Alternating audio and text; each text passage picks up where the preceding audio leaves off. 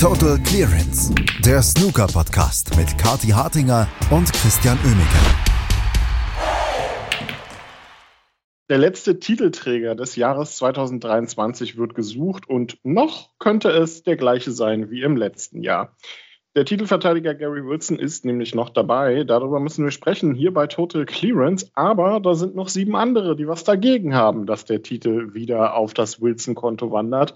Und auch über die werden wir heute reden, denn auch einer davon hat es geschafft, zum ersten Mal in die Runde der letzten acht einzuziehen. Es begrüßen euch Kathi Hartinger und Christian Oemicke. Guten Morgen, Kathi. Sanderson Lamb. Ich freue mich total. Deswegen muss ich das kurz schon mal vorwegnehmen. Also erstes Viertelfinale für ihn und das, da hat er so lange dran gearbeitet. Ist ja auch jemand, der jetzt bisher noch nicht den großen Lauf hatte mal bei einem Turnier ähm, und jetzt sich so sehr, sehr langsam peu à peu rangearbeitet hat ähm, an die ja, Weltspitze, kann man jetzt noch nicht sagen, aber an die SpielerInnen in soliden ähm, Abschnitten des Rankings.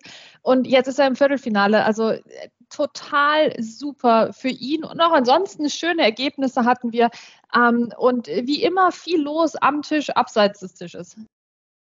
Das ist absolut, aber dann lass uns doch mit ähm, Sanderson Lamb anfangen, der es gestern geschafft hat, ähm, Anthony McGill zu schlagen im Achtelfinale und das sogar sehr sicher mit 4 zu 1.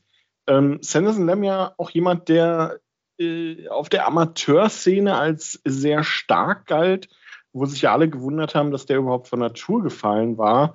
Jetzt wieder zurückgekämpft und jetzt macht so langsam auch einen guten Eindruck, dass er sich in den Top 64 eventuell halten kann. Also es ist vielleicht so ein Erfolg, der jetzt dann auch ein bisschen angekündigt war. Genau, und der auch zu einer richtigen und wichtigen Zeit kommt für Sanderson Lamb, würde ich behaupten. Ähm, weil man möchte ja nicht, dass die Karriere ewig so rumdümpelt, sage ich mal, ne, in den 80er, 90er Gefilden der Weltrangliste. Da sind auch super SpielerInnen zu finden. Wir denken an die Platzierung von Marco Fu.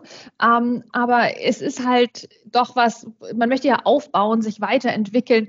Und da scheint er jetzt doch mal einen Schritt zu machen, auch wenn das natürlich ganz, ganz schwer wird, jetzt im Viertelfinale noch weiterzukommen. Ich finde auch nach wie vor sein erstes Viertelfinale musst du, muss man nicht gewinnen. Ähm, und ja, deswegen kann er jetzt einfach genießen und sich freuen. Der hat gestern gegen Anthony McGill gewonnen in einem Match, was so ein Match ist, wenn, wenn, wenn Sanderson Lamb gegen Anthony McGill gewinnt, dann in so einem Match, würde ich sagen. Ähm, Sandy hat sehr gut angefangen mit einer 76 im ersten Frame, hat er sich den geholt, zack, in einem Rutsch. Also das war der Wahnsinn. Anthony McGill da also noch keinen Punkt geholt, noch keinen Ball gelocht.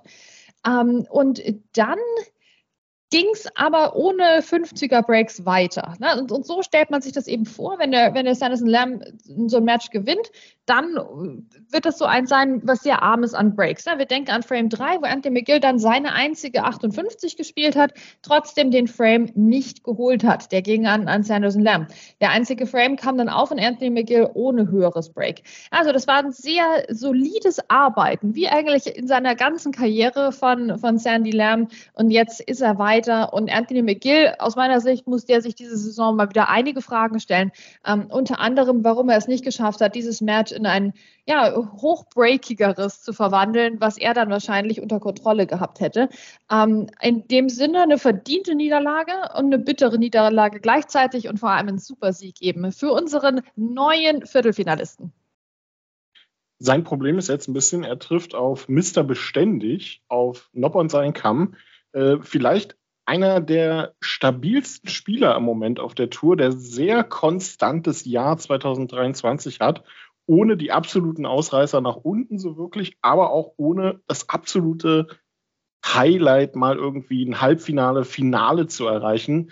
Also Noppon sein kann ist eigentlich so ein, so ein ganz typischer Top 32 Spieler, den man, dem man eigentlich aber mehr zutraut, als er so an Ergebnissen dann reinbringt, obwohl er ja nie wirklich ganz schlechte Ergebnisse liefert.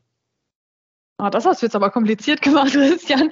Ja, also ich, ich stimme dir da aber völlig zu. Ein typischer Viertelfinalspieler eigentlich diese Saison. Immer cool und dann freuen wir uns, dass er im Viertelfinale ist. Aber so den letzten Schritt, ne, oder die letzten beiden Schritte schafft er dann doch nicht. Ähm, und dabei gestern also wieder eine absolute Demonstration, weil man muss ja erstmal den taktisch besten Spieler überhaupt auf der Tour schlagen mit Matthew Selt, der sich und Mark Selby da auf dieser Liste selbst ganz oben platziert hat. Ähm, also da stimme ich auch zu 50 Prozent zu seiner Einordnung. Aber das ist schon, ähm, das spricht wieder von seinem großen Ego. Wir wissen gleichzeitig, dass es eigentlich auch ein netter Kerl ist. Er ist jedenfalls mit, mit vielen Spielern auch gut befreundet. Ähm, und das war ein sehr sehenswertes Match. Ne? Also ganz anders als äh, Sanderson Lamb gegen Anthony McGill. Es ging zur Sache mit den Breaks hier ab dem ersten Frame. Wir hatten in jedem Frame mindestens ein Break von mehr als 50 Punkten und die meisten waren deutlich höher als 50 Punkte. Es ging los mit einer 72 von Noppon, dann eine 91 und eine 99 von unserem Matchplay-Meister Matthew Selt, dann eine 113 Century Break von, von Noppon, eine 79 von Noppon. Dann kam der einzige knappe Frame und der ging tatsächlich an Matthew Selt. Also der hat es so geschafft, den Entscheidungsframe nochmal zu erzwingen.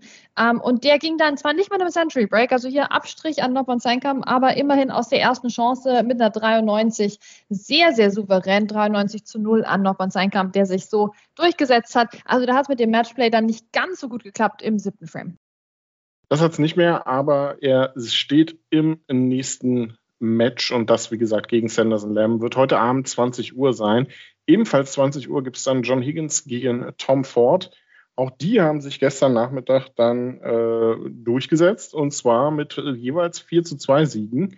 Äh, gegen Lü Hao Tian einmal, das war John Higgins und Tom Ford, der sich gegen Martin O'Donnell durchgesetzt hat.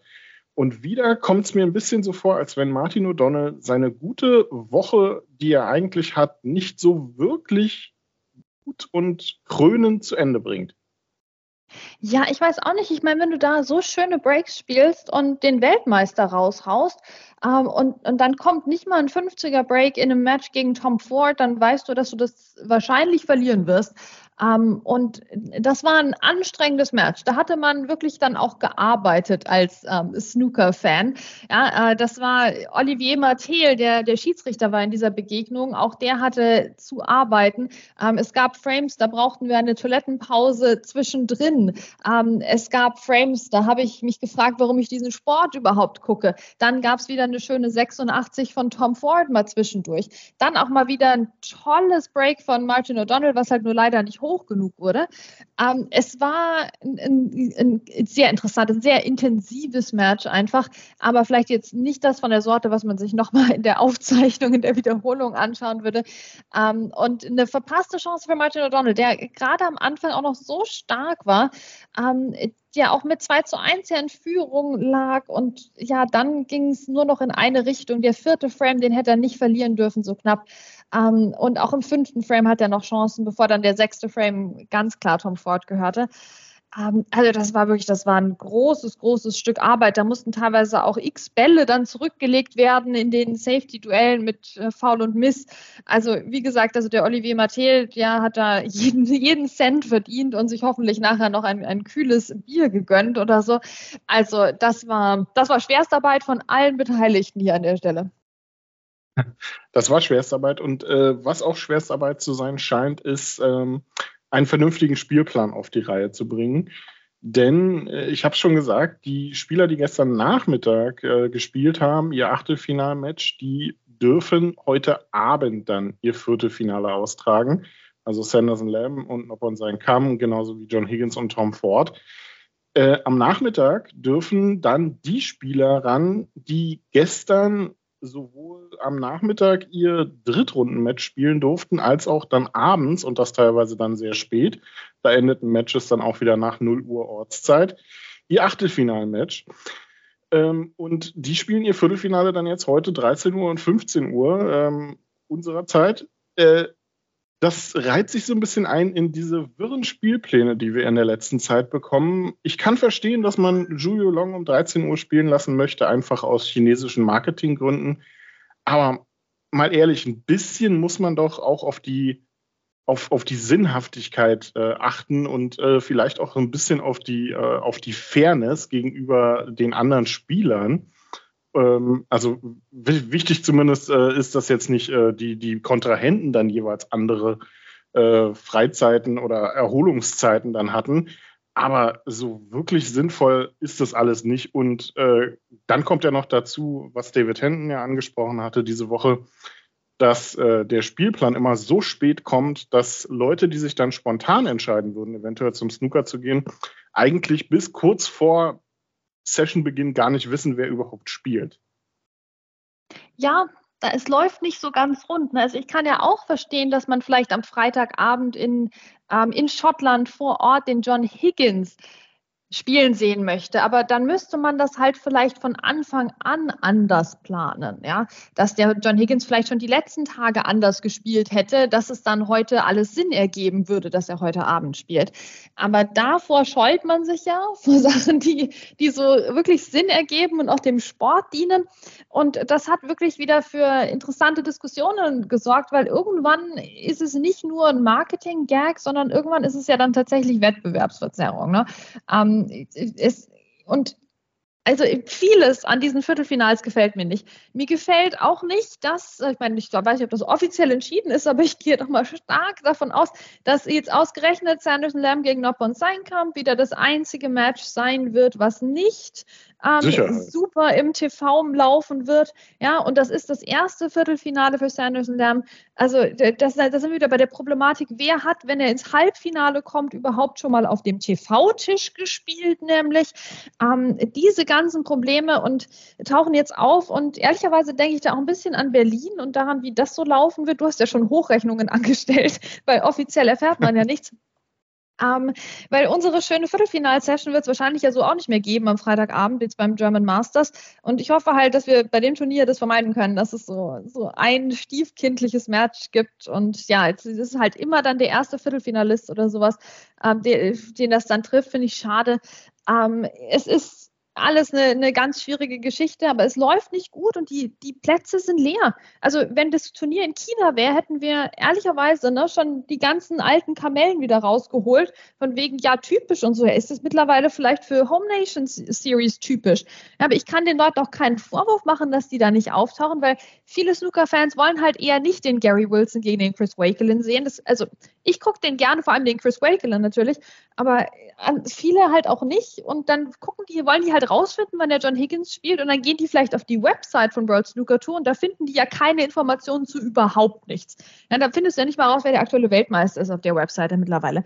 Und wenn man das halt jetzt immer noch nicht in den Griff bekommen hat und wenn sich sogar schon Dave Hendon, der ja doch immer sehr systemtreu jetzt war in den letzten Wochen und Monaten im Vergleich zu anderen Journalisten, ähm, äh, wenn sich sogar der also laut und, und mehrfach on air darüber aufregt, ähm, wie das gehandhabt wird mit den äh, Spielplänen, dann wissen wir, da ist was groß nicht in Ordnung. Ja, also ich, ich frage mich da echt äh, manchmal, wo die, wo die Sinnhaftigkeit steht. Ähm, mir gefallen auch diese 21 Uhr Ansetzungen, die ja nie um 21 Uhr stattfinden, nicht wirklich. Also, dass man da als, äh, als Spieler dann gezwungen ist, quasi eigentlich theoretisch ab 21 Uhr bereit zu stehen, gleichzeitig aber unter Umständen erst ab 23 Uhr oder sowas an den Tisch darf, je nachdem, wie das Match läuft. Also das ist äh, Roll-on, Roll-off funktioniert bis zu einem gewissen Grad, aber ich finde, abends muss das echt nicht sein. Auch wenn ich äh, verstehen kann, dass man nicht nur ein TV-Match haben will, aber ja, dann muss man eben andere Lösungen suchen. Es ist alles nicht optimal. Ähm, dem Titelverteidiger kann es gerade relativ egal sein. Äh, und ich habe so ein bisschen eigentlich das, das witzige Gefühl, ähm, dass du eine ganze Weile jetzt Gary Wilsons Karriere nicht mehr beendet hast. Und das ist jetzt ungünstig, weil jetzt hat er schon wieder ein Turnier. Ähm, einmal im Jahr packt er das ja dann aus, wo er äh, dann gut spielt. Und die, die Scottish Open, die scheinen ihm sehr zu gefallen. Also ich meine mich aber doch zu erinnern, dass ich diese Saison auf jeden Fall schon mindestens einmal die Karriere von Gary Wilson beendet habe. Also in dem Sinne, glaube ich, sind wir voll im Soll. Aber natürlich ist auch jetzt wieder ein passender Zeitpunkt, sollte er den Titel nicht verteidigen, die Karriere zu beenden, ähm, weil das wäre ja schon eine Schmach eigentlich. Ja, jetzt spielt er gegen, ähm, gegen Chris Wakelin im Viertelfinale und hat sich durchgesetzt gegen Rory Thor, der ja seinerseits ähm, sehr gut unterwegs war diese Woche und uns viel Spaß gemacht hat. Ja, Gary Wilson, ganz ganz entspannt hier nach Mitternacht deutscher Zeit rausgegangen, hat zweimal versucht, einen Maximum Break zu spielen. Bei seinem 4 zu 1 Sieg hat leider nicht funktioniert und da ist vielleicht auch schon wieder so ein Anzeichen, dass es mit der Karriere jetzt äh, schon dem Ende zugeht. Ne? Ähm, hat äh, äh diverseste, ich meine, der hat vier 80er Breaks gespielt, aber halt, also halt kein Maximum Break. Ähm, Rory Thor hat überhaupt nur in einem einzigen Frame Punkte gesammelt. Das war der, den er dann auch gewonnen hat. Also in dem Sinne keine schlechte Quote. Wenn der mal angefangen hat, einen Ball zu lochen, dann wurde da auch was draus. Aber in den anderen Frames kam er halt wirklich nur an den Tisch, um dem Gary Wilson ja, die Vorlage für das Break zu liefern. Also Gary Wilson hat alle vier Frames, die er gewonnen hat, aus der ersten Chance, also sobald er mal in einem Break drin war, zog der das durch und holte alle seine Punkte in einem Rutsch. Also sowas sieht man doch auch selten, selbst wenn jemand sehr, sehr gut unterwegs ist. Das ist wieder dieser magische Gary Wilson, der halt einmal im Jahr rauskommt. Also Glückwunsch zu der Leistung, ne? Ja, also äh, ist schon sehr gut. Gary Wilson, wie gesagt, trifft auf Chris Wakelin. Der hat äh, Kyron Wilson aus dem Rennen genommen und damit steht fest, dass Kyron Wilson den World Grand Prix verpassen wird, ähm, wie so viele Topspieler tatsächlich, ähm, ist schon eine sehr interessante Liste. Luca Brissell, Neil Robertson, Kyron Wilson, Robert Milkins, ähm, das sind alles Spieler, Ryan Day und auch Gary Wilson, je nachdem, wie weit er jetzt noch kommt im Turnier. Ähm, das sind alles Spieler, die unter Umständen den World Grand Prix verpassen werden und damit ja auch die Chance, sich für weitere Turniere im Verlaufe der Saison zu qualifizieren. Sehr interessant, wie das da alles abgeht. Ja, das, das wirklich Seltsame ist ja, dass wir seit Jahren uns so eine Art Wachablösung wünschen und mehr frische Gesichter im Snooker und so. Aber eigentlich denkt man ja, dass dann die 92er-Generation abgelöst wird, oder? Hier Williams, O'Sullivan und Higgins. Aber jetzt haben wir das Problem, dass dann eher so die Generation Karen Wilson schon wieder abgelöst wird, bevor die überhaupt richtig übernommen hat. Also schon ein bisschen seltsam. Auch der Karen Wilson, also ehrlicherweise muss ich den jetzt auf die Jack Lesowski-Liste langsam setzen, oder? Also bei jedem Turnier, wir haben ja die Woche auch schon Ouch. gesagt, ja, also ich meine, da will doch keiner hin. Äh, wie oft haben wir schon gesagt, ja, jetzt Kyle Wilson, jetzt ist das wäre doch eine gute Woche, jetzt so viele Leute nicht dabei, ähm, schon rausgeflogen und der ist hier tapfer noch am Start, dann zieht er das doch jetzt durch. Ja, nichts zieht er durch. Ganz, ganz seltsam. So ein Sympathieträger, aber so der, der letzte Biss fehlt dann doch beim, beim Warrior. Ich, ehrlicherweise muss ich auch sagen, dass ich den ähm, Spitznamen mittlerweile nicht mehr für gerechtfertigt halte. Hm, naja, vielleicht braucht er nur den richtigen Handschuh. Wir werden es sehen. Ähm, das erste Viertelfinale, was es heute gibt, ist vielleicht auch so eins der Highlight-Matches des Tages. Julio Long und Stuart Bingham werden ähm, das letzte Viertelfinale, über das wir jetzt sprechen, in dem Fall dann sogar das erste, was es heute gibt, bestreiten. Und beide setzten sich gestern relativ sicher durch, äh, gewannen am Nachmittag jeweils 4 zu 2 gegen Andrew Higginson und Aaron Hill und am Abend quasi schön schiedlich friedlich 4 zu 0. Julio Long ähm, räumte mit Dominic Dale den Tisch auf und Stuart Bingham machte das gleiche mit Zhang Ander. Ja, also in dem Sinne sind die beiden auch echt tiefenentspannt heute. Die haben genug ähm, Ruhe bekommen. Nee, also man muss schon mal denken, hier Zhu Long gegen Dominic Dale. Trotz 4-0 endete das Match erst nach Mitternacht Ortszeit, also nach 1 Uhr nachts unserer Zeit. Ja, und jetzt heute dann schon wieder am Start zu sein, das ist schon eine, das ist schon eine Nummer, wirklich. Also selbst wie gesagt, bei 4-0 ist das jetzt nicht gesagt, dass du da vor Mitternacht im Bett liegst, schon wieder als Spieler. Ähm, und der Zhu Yulong, ja, der wird sich, denke ich mal, darauf eingestellt haben, dass das jetzt heute ähm, gleich weitergeht mittlerweile und hat noch schöne 138 gespielt gegen Dominic Dale, den Jimmy White-Bezwinger. Ja, also der ist die Revanche direkt geglückt. Der Jimmy White-Fans quasi. Dominic Dale völlig chancenlos eigentlich rausgegangen aus dem Match. Also das können wir auch schnell abhandeln. Genauso wie Stuart Bingham gegen Zhang Anda. Also der Zhang Anda, Mann, also der, der war doch so gut. Was, der ist jetzt total eingebrochen in dem Match, weil, weil Stuart Bingham Stuart Bingham Sachen gemacht hat. Und seitdem der nichts mehr sieht, spielt er eigentlich besser. Oder was ist jetzt die Logik dahinter? Ähm, äh, ganz interessant auch. Eine 119 im ersten Frame, eine 68, eine 65, eine 89. Jean Anda bekam kaum einen Fuß unter den Tisch. Also ich weiß auch nicht, was mit Stuart Bingham hier los ist, aber ich freue mich darüber. Ja, wir können uns auch freuen über wirklich sehr abwechslungsreiche Viertelfinals, die wir sehen werden. Wie gesagt, 13 Uhr geht's los mit Julio Long gegen Stuart Bingham. Danach gibt es dann Gary Wilson gegen Chris Wakelin. Ab jetzt wird ja Best of Nine gespielt, in den Halbfinals ja dann sogar Best of Eleven. Und am Abend gibt es dann John Higgins gegen Tom Ford und ja, vermutlich leider auf dem äh, parallelen Nicht-TV-Tisch Sanderson Lamb in seinem ersten Viertelfinale gegen Noppon sein kam. Und wir werden natürlich morgen drüber sprechen oder am Wochenende generell über den Ausgang des letzten Turniers der Saison, die Scottish Open in Edinburgh. Bleibt dran bei Total Clearance, hört uns weiterhin zu. Kathi und Chris sagen Tschüss, bis morgen. Total Clearance, der Snooker-Podcast mit Kathi Hartinger und Christian Oemeke.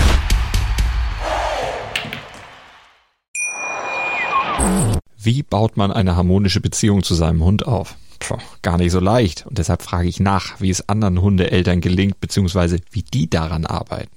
Bei Iswas Dog reden wir dann drüber. Alle 14 Tage neu mit mir, Malte Asmus und unserer Expertin für eine harmonische Mensch-Hund-Beziehung, Melanie Lippisch. Iswas Dog? mit Malte Asmus. Überall, wo es Podcasts gibt.